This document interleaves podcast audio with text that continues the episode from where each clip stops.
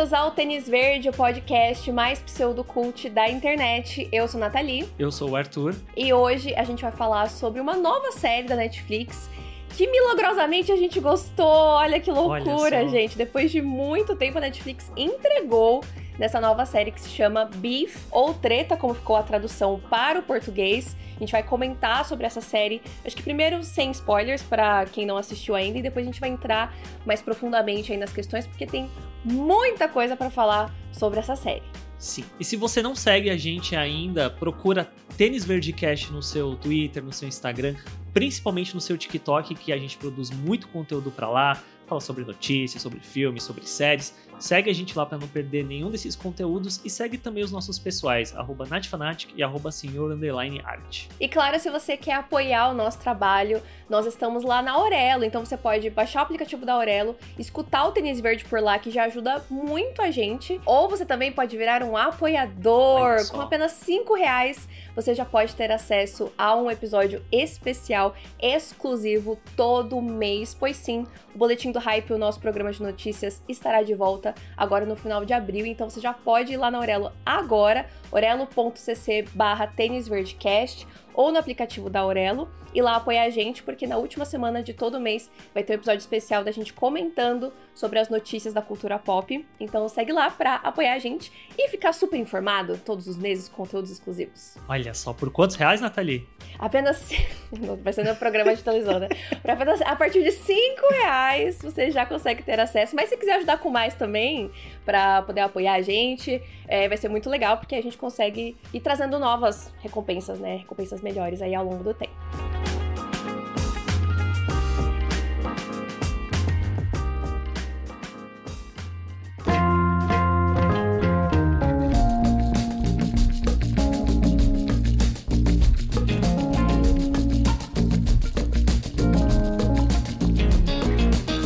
Bom, então, Beef ou Treta. Eu prefiro falar Beef do que Treta. Eu, eu também. Acho...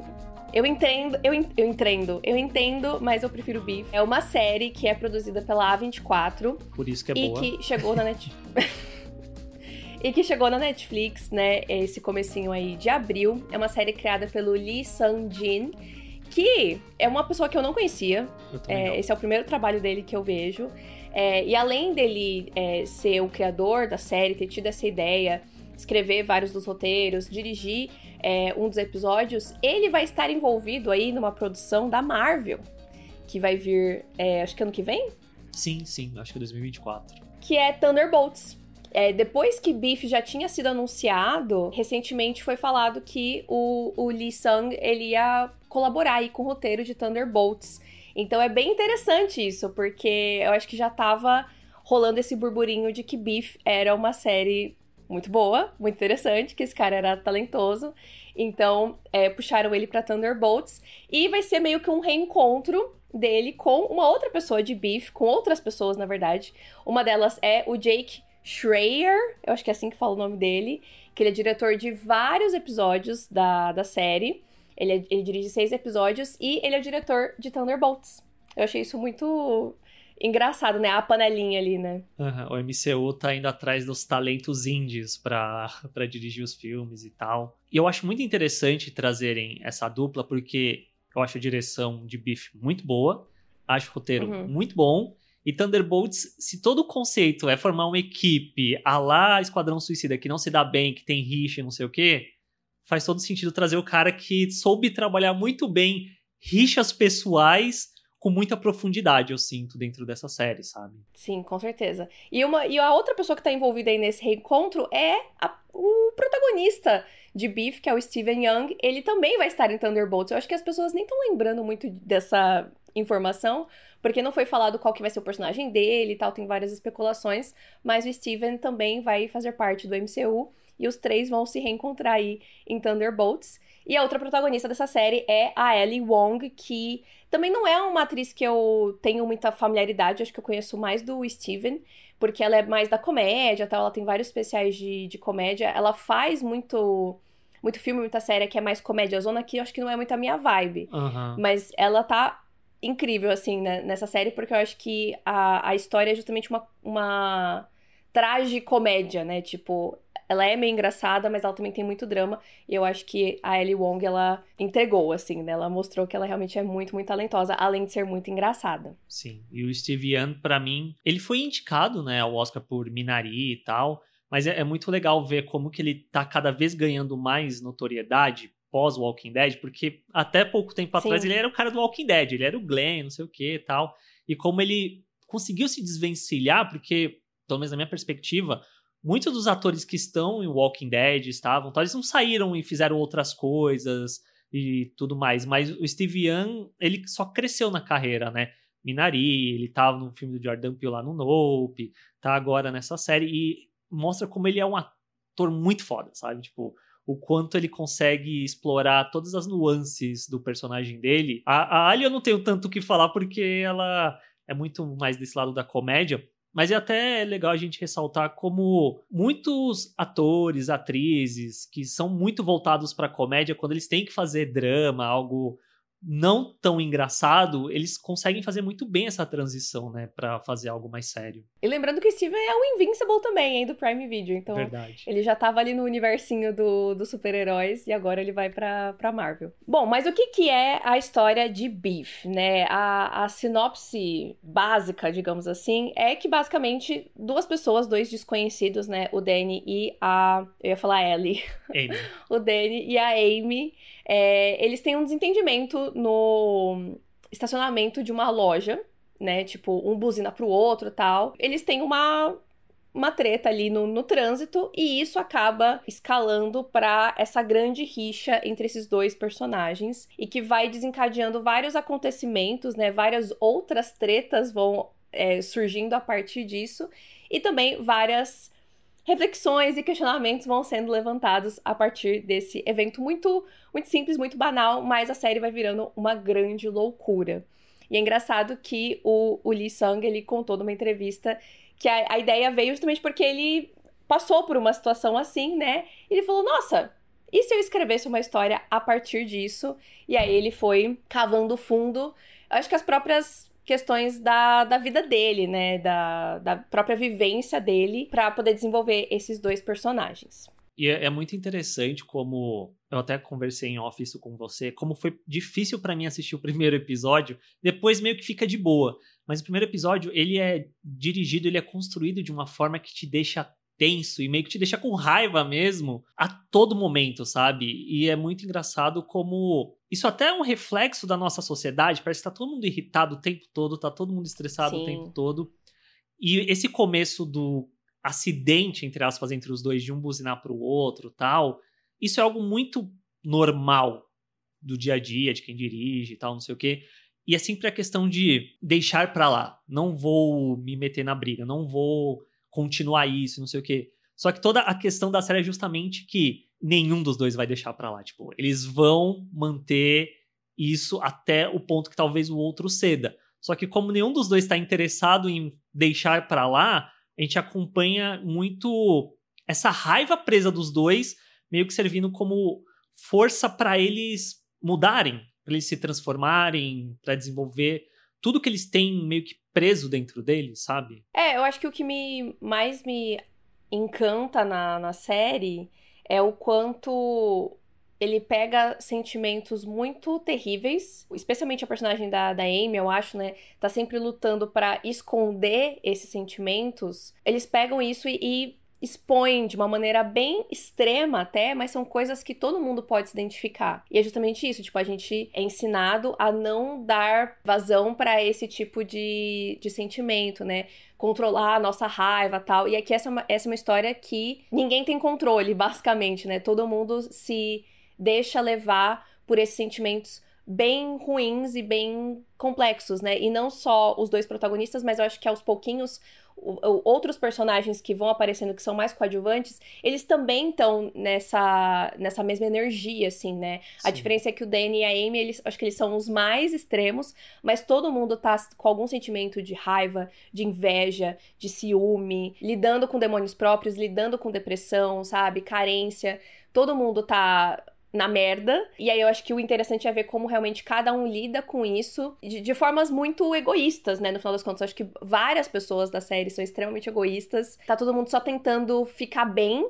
mas de uma maneira muito ruim. Sim, eu, eu diria que todas as pessoas que estão na série são egoístas, ponto. E, e o interessante é. é. justamente que a gente não descobre o quão egoístas são essas pessoas até chegar mais pra frente na série e você descobrir coisas que aconteceram antes. Fica, caralho, velho, puta, sabe? Dá uma sensação meio desconfortável de assistir nesse sentido, porque são pessoas, na falta de uma palavra melhor, horríveis.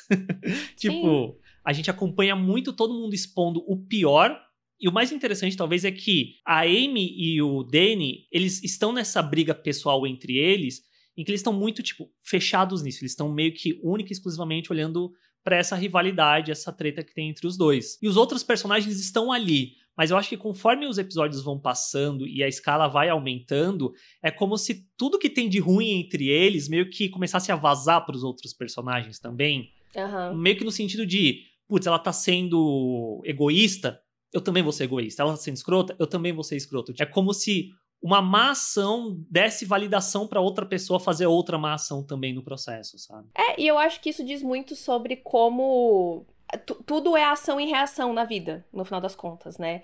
E tudo acaba sendo um reflexo de como você lida com as pessoas. Uhum. Então, se a Amy, por exemplo, ela fica fingindo o tempo todo que, só para contextualizar, né? Os, os, protagonistas, a gente tem o Danny, que ele é um empreiteiro, que tá com muitas dificuldades financeiras, né? Ele tá tentando ali fazer a coisa acontecer. E do outro lado, a gente tem a Amy, que já tá num outro oposto, né? Ela tem uma vida boa, ela é bem rica, bem sucedida, uma empresária tal só que ambos estão infelizes. Mas eu acho que no caso da Amy fica mais gritante isso porque ela tá constantemente fazendo essa fachada, criando essa farsa de que ela é muito calma, ela é muito zen, ela é muito tranquila, tá tudo bem, a vida dela é perfeita, a casa dela é perfeita, o casamento dela é perfeito tal. E aí, se você tá fingindo o tempo todo que tá tudo bem e você trata todo mundo bem o tempo todo, as pessoas vão te tratar de uma forma. Agora, quando a Amy começa a ser um pouco mais sincera com os sentimentos dela, começa a cometer umas coisas um pouco mais é, complicadas ali, aí eu acho que as outras pessoas em volta dela vão reagindo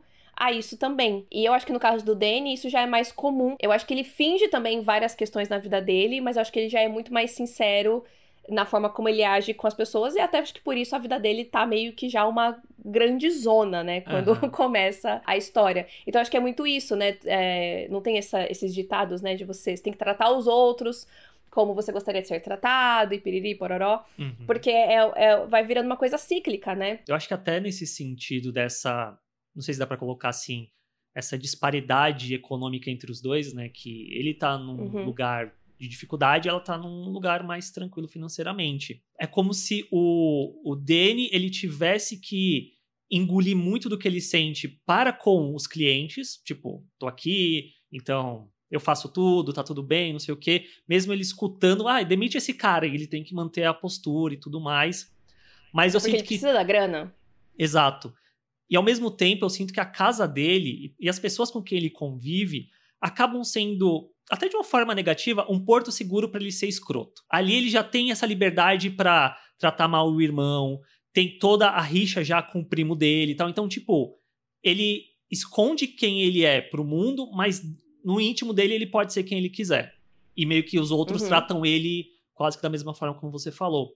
Já no caso da Amy, ela meio que tá presa em todas as esferas possíveis. No meu trabalho eu tenho que ser, eu tenho que sorrir, eu quero vender minha empresa, então tenho que tratar bem essa branca delusional pra caramba que me coloca num estereótipo que eu tenho que seguir porque eu quero vender meu negócio e não sei o quê.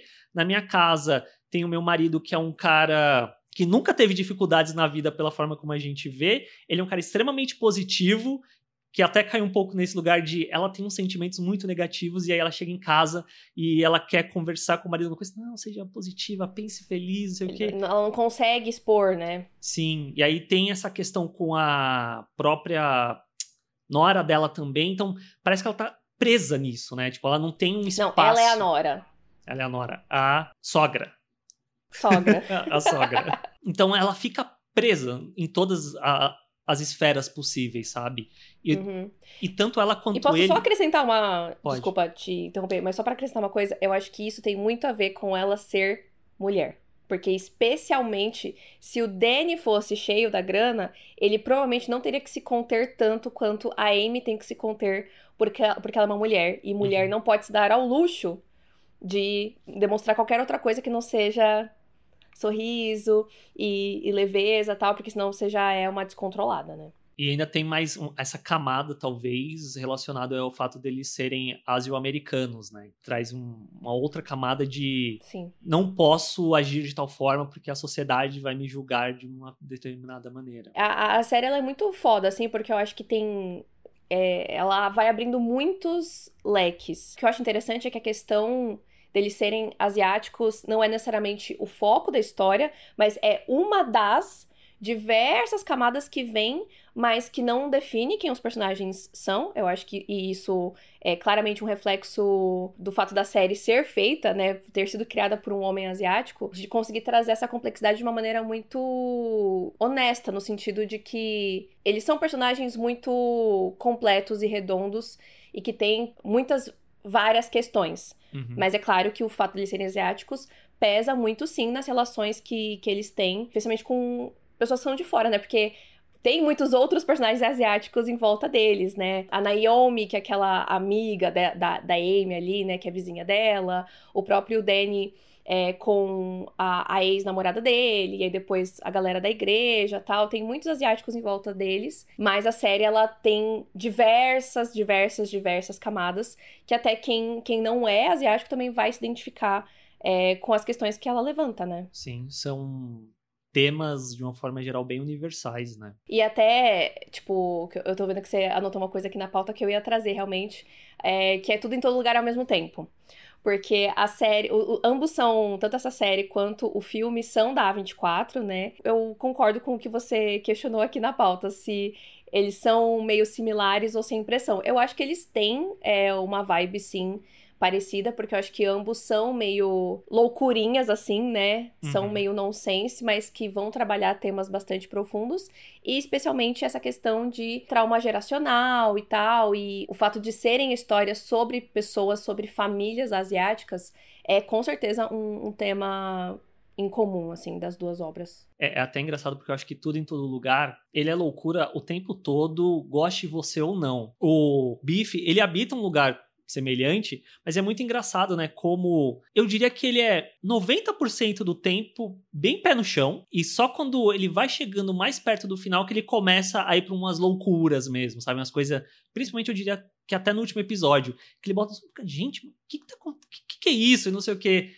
E eu acho que até funciona, talvez, não diria melhor, mas é mais incisivo, porque a gente não tá esperando por aquilo. E aí quando vem, você meio que. É, tá, o que, que eles querem dizer com isso? Deixa eu prestar mais atenção. Uhum. Que acaba sendo muito positivo, né, pra série de uma forma geral. É, é que eu acho que pelo fato de ser uma série também, eu acho que a história ela tem mais tempo para fazer essa, essa crescente, né, das coisas irem escalando, né, uhum. ao longo dos episódios, as situações vão ficando cada vez mais, você fica, nossa, olha isso aqui, olha isso aqui. Até, acho que os três últimos episódios, para mim, eles são, tipo, meu Deus do céu, assim, não só das situações, mas da, das temáticas realmente, de como a série vai abordando algumas coisas, eu fiquei, caralho, isso é muito da hora, isso é muito foda. E tem algumas coisas que você fica meio, meu Deus, isso é loucura total. Mas eu acho que desde o primeiro episódio já tem um, um tom assim de tipo essa história é meio maluca. Só que o que eu acho que muda para mim é que eu acho que a série começa um pouco mais pra comédia.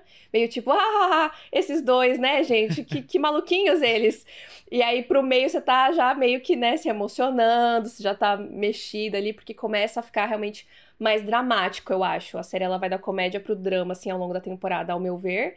E aí de uma coisa um pouco menos maluca para uma coisa mais maluca. Sim, é até engraçado isso, né? Porque seria muito mais fácil ir pra loucura, pra coisa maluca no começo e não exatamente pro final, pensando na parte cômica. Mas isso que você falou, eu acho que faz muito sentido, porque eu diria até que a série tem meio que um recomeço na, perto da metade dela, porque tem uma crescente, Sim. eles chegam num ponto, aí nesse ponto a história. Dá uma viradinha. Dá uma virada, começa de novo, mas aí você vê que nesse novo começo, eles ainda assim, estando em outros pontos da vida que eles queriam estar, eles não conseguem deixar para trás esses sentimentos que eles têm, sabe? Porque não resolveu, né? Eu acho que no final das contas a série ela vai falar muito desses sentimentos mal resolvidos. São, eles são pessoas mal resolvidas, Sim. os dois. Todo mundo, né? A série inteira, mas especialmente o Danny e a, a Amy, eles são pessoas que têm muitas questões, muitos traumas, uma bagagem imensa desde muito cedo. A gente vai descobrindo ao longo da série, né? E o que eu acho que é muito interessante também é que quando a gente fala, né, quem eles são, parece que eles são pessoas muito opostas, de universos muito diferentes, e a gente vai descobrindo o quanto eles são parecidos e o quanto eles vieram de lugares parecidos. Sim. Né? E eu acho que isso, isso explica muito da série, né? Eu acho que na metade da temporada a gente já, acho que bem no começo da temporada, na verdade, a gente já consegue enxergar a solução de tudo muito claramente porque a gente tá vendo de fora. Uhum. E para eles vivendo ali, era uma coisa até que me lembrava às vezes essa essa edição do, do Big Brother, né, do Big Brother 23, que ficou insuportável uma hora de, de assistir. Eu larguei, Arthur largou, porque as pessoas elas ficavam constantemente apontando o dedo para as outras e não olhando para si mesmas. Uhum. E eu acho que é isso, quando você tem uma parada muito mal resolvida em você, é muito mais fácil você falar do outro, né? Falar exatamente o que você tem de errado, mas falar do outro, do que você olhar para si mesmo. Sim. E eu acho que o Danny e a Amy, eles são muito assim. Eles são eu pessoas... acho que o atrito é muito eles são pessoas presas nas próprias perspectivas que não conseguem olhar para fora, fora, né? Sim. Que lida muito com a questão do próprio egoísmo também deles no final das contas. É. Disso de não olhar para fora. E até pior, que é uma coisa que acontece durante a toda a temporada, fica, Genésio, pelo amor de Deus, para de botar a culpa nos outros, isso é culpa sua também, sabe? Sim. Eles não conseguem assumir culpa de nada. Sim, e eu acho que grande parte do atrito é que eles são um espelho. Eu uhum. acho que eles, lá no fundo da, da, mente deles, eu acho que eles conseguem se enxergar um no outro, e é exatamente por isso que fica cada vez mais atrito entre Sim. eles dois, né? Porque eles sabem que se eles querem resolver o problema do, do outro, na verdade eles têm que resolver o problema com eles mesmos, né? Então é muito interessante isso, é muito triste também, é muito doloroso, mas ao mesmo tempo é extremamente honesto, né? Eu acho que o que torna essa série muito maravilhosa, não só porque a produção é incrível, porque a trilha sonora é foda, porque os atores são maravilhosos, mas porque ela é extremamente relacionável. E eu fico muito feliz que cada vez mais a gente tá tendo essas obras que realmente não, não querem contar histórias perfeitas sobre pessoas perfeitas, bonitinhas, bem resolvidas. Não, é tudo uma zona porque a vida é uma zona. Uhum. E eu uhum. acho que isso faz a gente, como espectador, refletir muito mais sobre a gente. É, porque a gente consegue se enxergar na tela, né?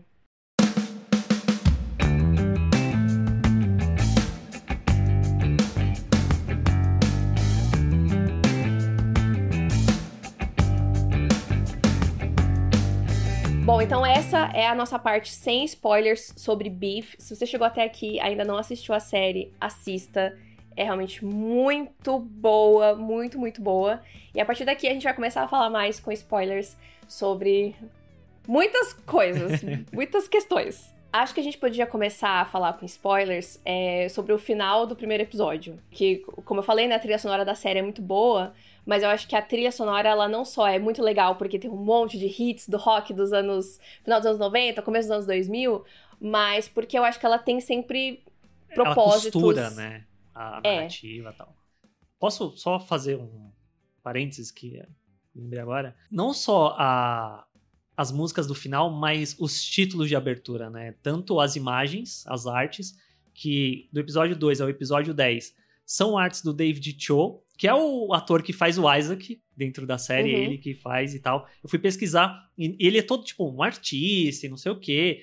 Tem série dele, se eu não me engano, no Star Plus, falando sobre a arte dele, que ele convida artistas, atores, atrizes e, des e pinta e não sei o que e tal. E os títulos dos episódios são meio que coaches, frases de pessoas famosas, de pensadores, psicólogos e tal. Hum. Então, meio que vem a, vem a frase, é sempre legal, né? Eu gosto muito dessa trilha que não é das músicas em si, mas é aquele tan, que tem um meio que Ah, um, sim, um instrumental, né? É um motivo assim, meio que tá a pessoa ficando nervosa e tal. Aí vem o título, aí tem a arte e vem o título do episódio que acaba dialogando muito com o que o episódio vai passar e o que, que os personagens estão passando no momento, né?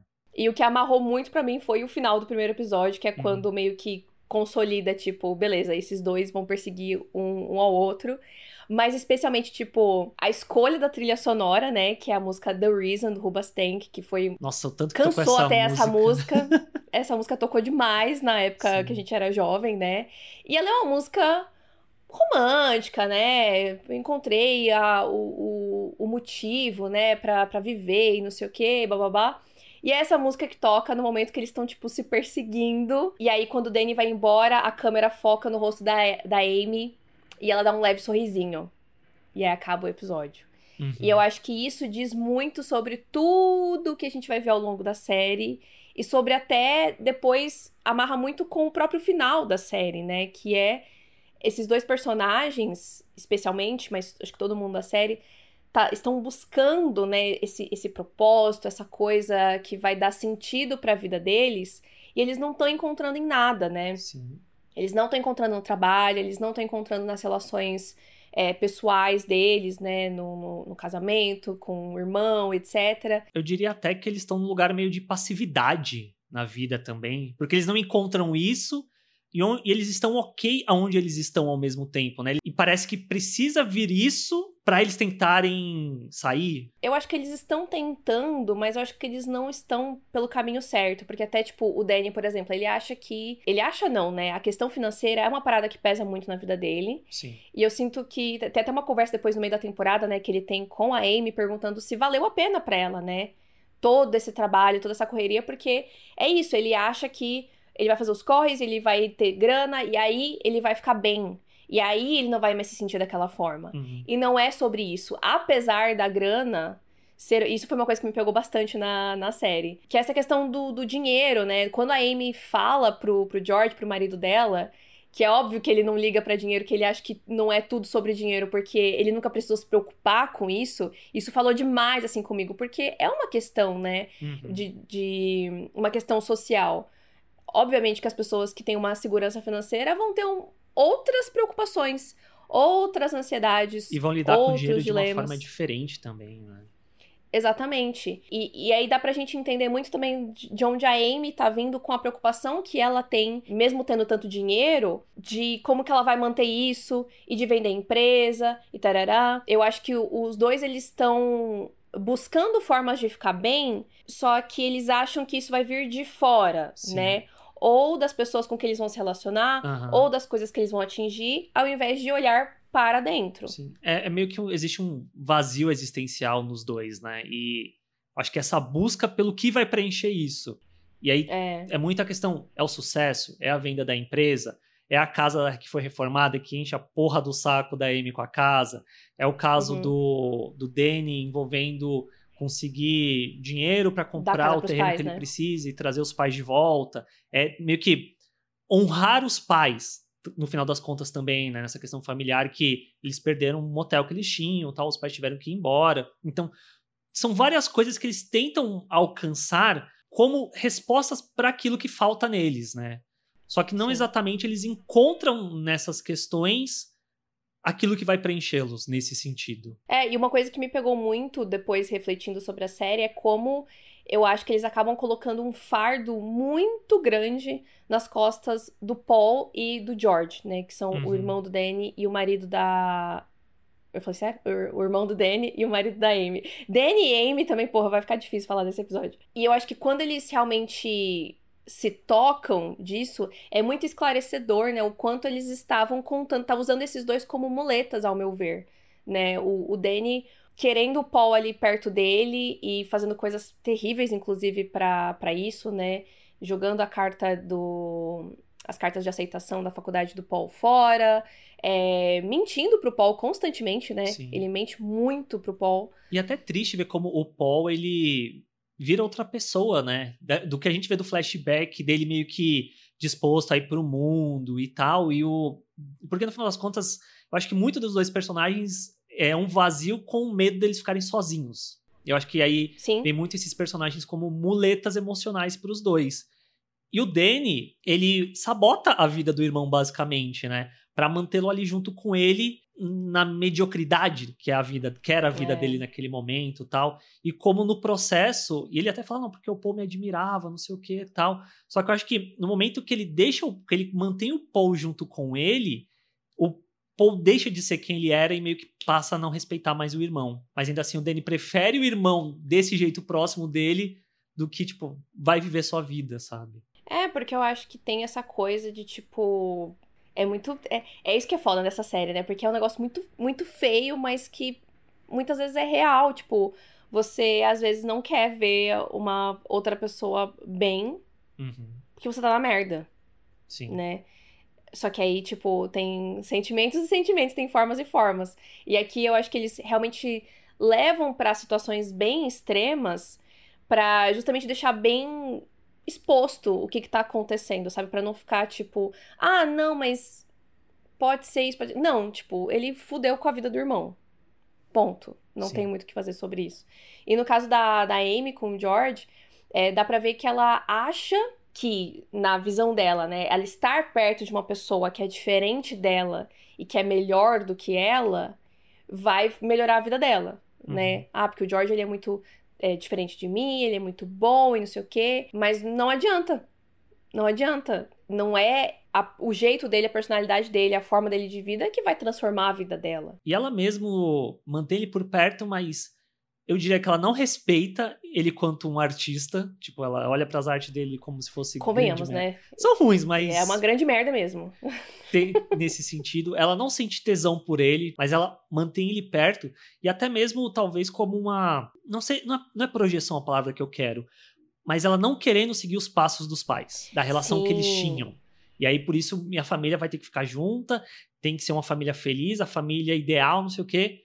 Só que qual família é perfeita, né? Tipo, não existe nenhuma nisso. E isso é muito interessante de comparar os dois personagens, né? O quanto o, o Danny e, e, e a Amy têm relações diferentes com os pais. Os dois estão meio que. Eu acho que o Danny ele tá muito mais tentando agradar os pais e se provar pra eles, enquanto a Amy parece que ela tá no caminho con- co- contrário, né? Aham. Ela não quer estar perto deles, ela. Acho que ela, ela guarda um ressentimento muito grande, né? Depois a gente vai descobrir é, que ela ouve quando ela é pequena, é, a discussão dos dois e como eles não queriam. Eles falam, né, que não queriam ter a filha e tal. Então, como ela guarda esse, esse rancor e fica afastada, enquanto que o, o Danny, ele já tem, tipo, essa.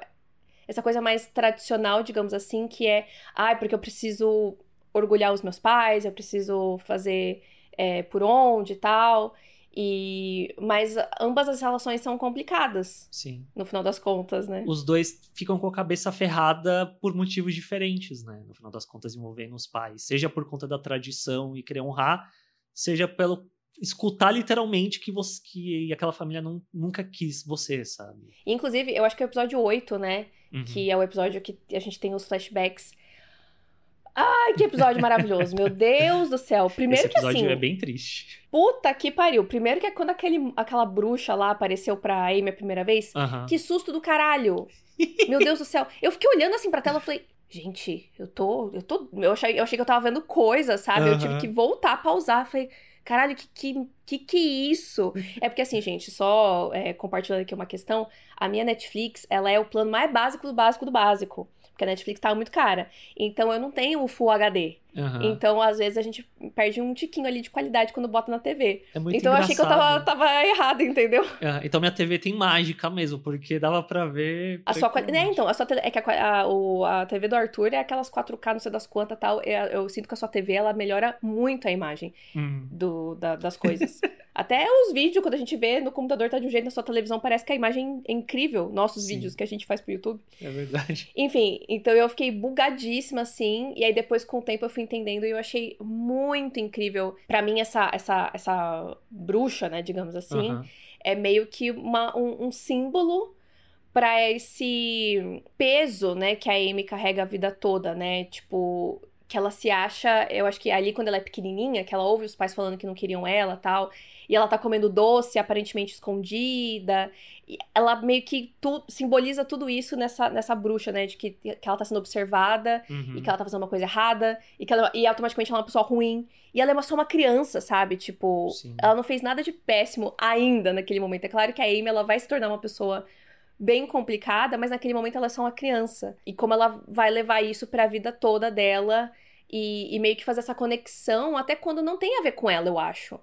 Né? Tipo, quando ela vê o pai dela traindo a mãe, não tem nada a ver com ela aquilo, mas ela vê a bruxa. Eu tenho essa, essa leitura da bruxa muito perto de segredos, tipo, que ela escuta as coisas e tal, e talvez ver o pai com. É, e a bruxa fala para ela ficar é, quieta. É uma questão de segredo, mas talvez a bruxa também simbolize muito esse medo que a Amy tem de não ser amada. Porque uhum. a bruxa meio que se materializa no momento ali, após ela escutar a questão dos pais, se eu não tô enganado, né? E ela esconde isso. ali o docinho, aí vem isso. Aí ela tá lá no quarto que tem o cara que vai transar com ela, a bruxa se materializa ela vê o pai entrando com a mulher dentro de casa, a bruxa aparece de novo. Então talvez tenha muito essa questão desse medo dela não se sentir querida, no final das contas, dela ser amada por alguém.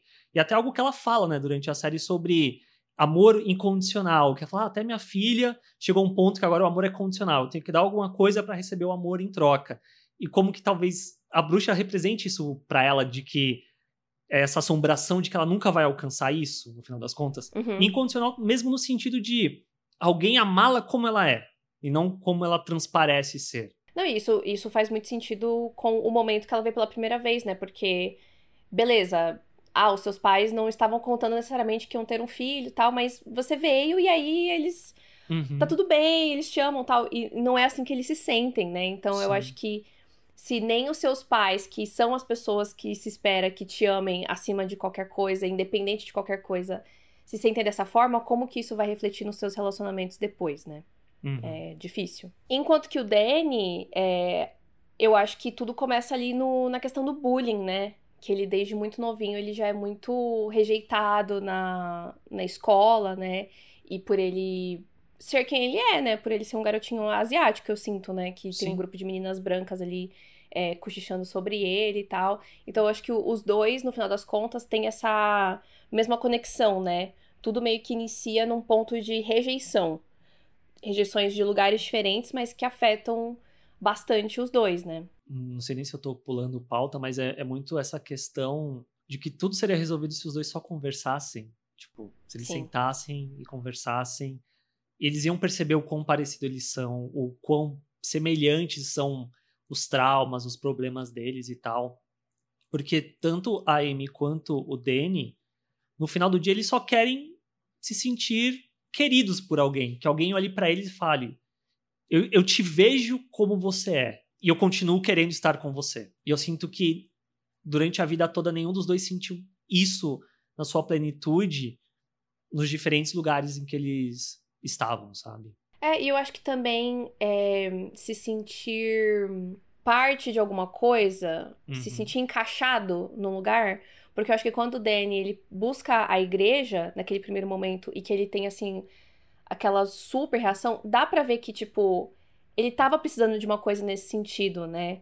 É, seja essa conexão com algo espiritual que, que vai, enfim, fazer você se sentir é, bem e que vai dar sentido ali, como também no senso de comunidade, né? Sim. Porque eu acho muito foda o lance ali de que tem a igreja aí, que é basicamente uma comunidade de asiáticos ali, né? E ele já tem essa conexão com a música e faz tempo que ele não toca tal. Então, eu acho que tudo isso também seria extremamente saudável para ele nesse sentido, para melhorar as coisas. Só que eu acho que a, a questão é ele estar consciente disso. Porque se ele tivesse essa consciência de que ele tem que trabalhar coisas dentro dele, talvez várias coisas terríveis que acontecem mais para frente não teriam acontecido. Né, uhum. de, de buscar ajuda nesse sentido, tipo, beleza, eu vou, eu vou ficar aqui na igreja e eu vou, sei lá, buscar uma terapia tal, pra ir melhorando as coisas, mas não é isso que acontece. Né? Mas a terapia ocidental não funciona em mentes orientais. Na é cabeça oriental, sim. É, isso é bem engraçado que ele diz. E até mesmo isso dele buscar na igreja, tem toda essa questão dele não lidar com ele mesmo. E você vê, é mais uma tentativa de preencher esse vazio e tal. Ele tem a bendita da conversa entre os dois no episódio 7, que tem a virada, né, que passa alguns meses, ela conseguiu vender a empresa, ele deu golpe no primo e ficou lá com dinheiro tal. Você vê que, tipo, ele alcança o que ele queria de maneira errada também, no final das contas. Sim. Você vê que os dois estão conversando e ele pergunta pra ela, tipo, você tá feliz com o que você alcançou? Tipo, o trabalho todo valeu a pena, tal. E você vê que a reação dela, a resposta dela, não é positiva. Mesmo eles correndo atrás desses objetivos que eles achavam que eles precisavam, eles meio que continuam na mesma nota no final das contas, porque aquilo que tá vazio dentro deles vai continuar vazio, independente do que eles alcancem, se eles não entenderem, a princípio, o que, que é esse vazio que eles sentem, né? Tanto Sim. que, quando parece que a série vai, ficar, vai acalmar mais, e aí ele descobre que ela era a catfish do irmão, só que o irmão já uhum. sabia que era, tipo... Uma bagunça. É, basicamente é falta de comunicação que é o problema dessa série. Você vê que meio que liga de novo a chama da briga entre os dois, que até então tava meio que. Beleza, tô aqui na minha, você tá aqui na sua, agora a gente vai brigar de novo, sabe?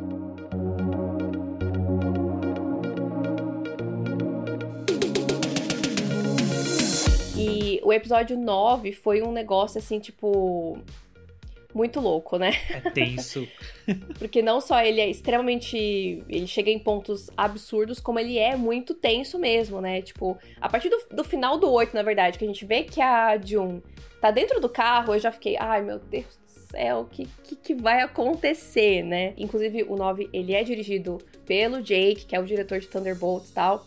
Ele é um episódio muito bom, muito, muito bom. Uhum. Em realmente criar essa essa crescente, né, de, de tensão e de levar realmente esses dois personagens e toda essa situação para um lugar absurdo, mas que eu acho que diz muito sobre quem eles são e o quanto eles estão apegados não só a essa rixa entre os dois, mas nas próprias no, nos próprios sentimentos deles ali, ao invés de só respirar um pouco e pensar um pouco nas coisas, eles vão só tipo, não, mas reagindo, né?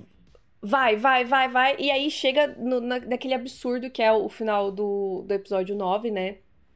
E eu achei muito foda. Achei muito, muito foda. Eu terminei assim, eu tava, tipo, um coração acelerado. Eu tive que dar um tempo, assim, até ver o, o último episódio, porque ele é.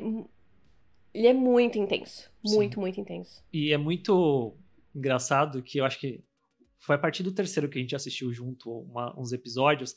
Eu falei pra Nath, alguém vai morrer nessa série. Tipo, porque a coisa vai escalando e você fala, mano, não é possível, sabe? E realmente é chegar até as últimas consequências. E quais são as últimas consequências de, dessa rixa dos dois? É alguém morrer. Só que eu achei muito. A palavra que eu quero. Talvez poético, talvez seja uma poesia.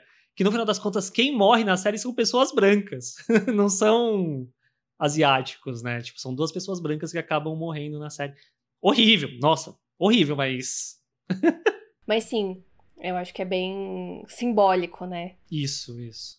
Mas aí é, é essa questão de, beleza, nenhum dos dois vai deixar isso pra lá, e mesmo depois disso tudo acontecendo, os porra ainda vão se jogar do penhasco porque um tá perseguindo o outro de carro, sabe? Na, naquele momento, a, a Amy, ela sente que ela perdeu tudo, né? Tipo, uhum. tudo no sentido, a June, né? Porque o, o, George, ele vai até lá, pega a June e vai embora.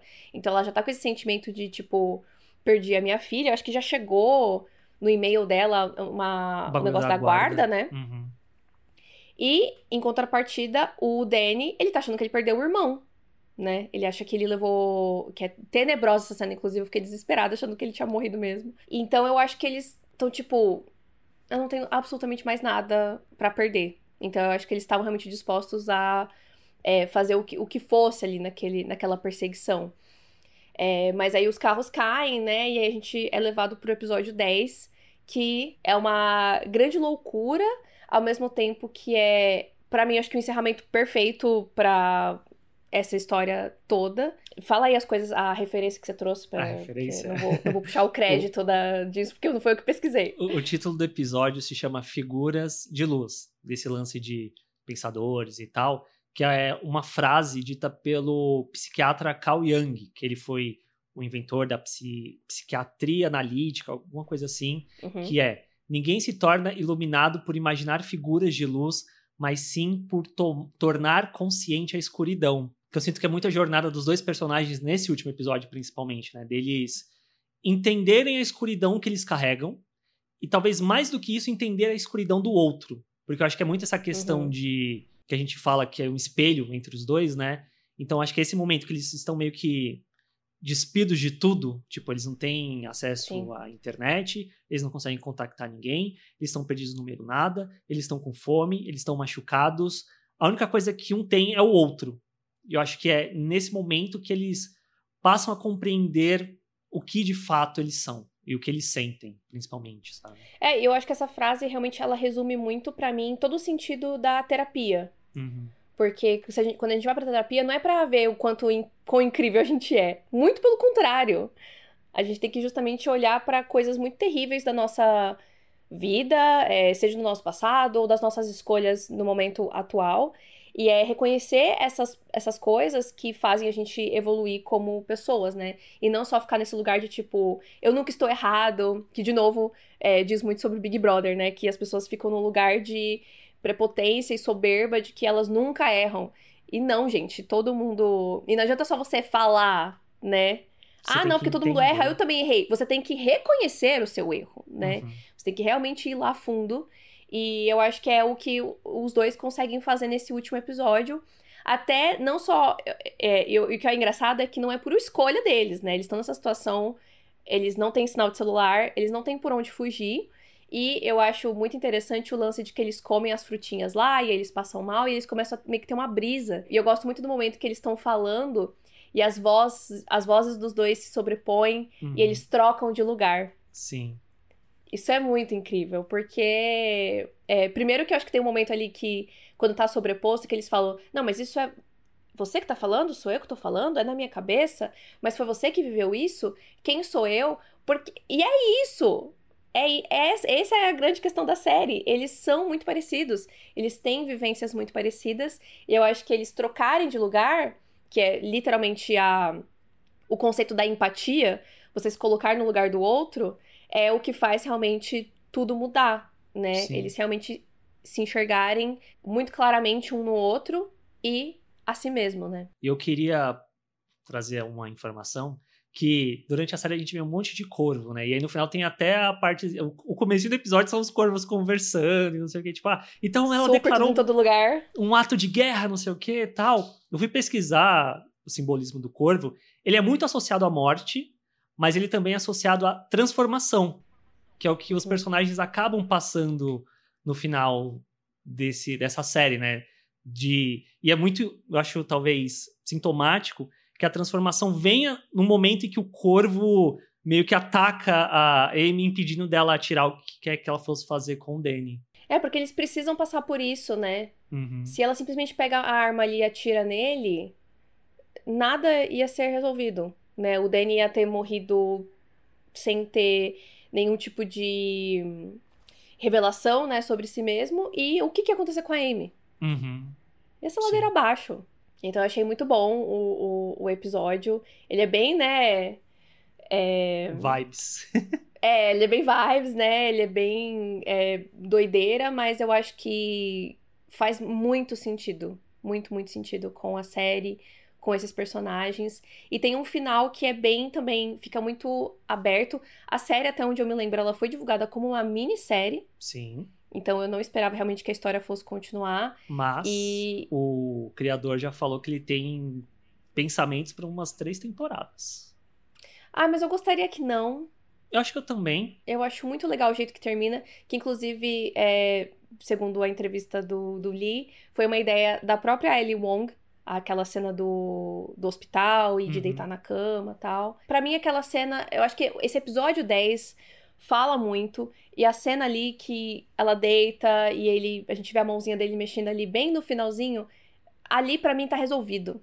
E Sim. não resolvido no sentido de, ah, agora tudo vai ficar bem. Eu acho que é, é resolvido no sentido de que eles entenderam o que eles precisavam entender, e dali pra frente é, vai começar uma importa. jornada de. É, eu acho que é Uhum. a, a jornada de autoconhecimento e de, enfim, de ficar em paz consigo mesmo e com o outro. Eu não acho que ao final, ah, agora eles vão ser melhores amigos. Não sei. Pode ser que eles virem conhecidos, podem ser, pode ser que eles se procurem é, num momento específico pra conversar. é, ou pode ser que eles virem amigos mesmo, pode ser que eles. né, enfim, acho que no Tem final das contas não importa. Mas acho que o que importa é esse, é esse ponto em específico. É, Uhum. eles reconheceram.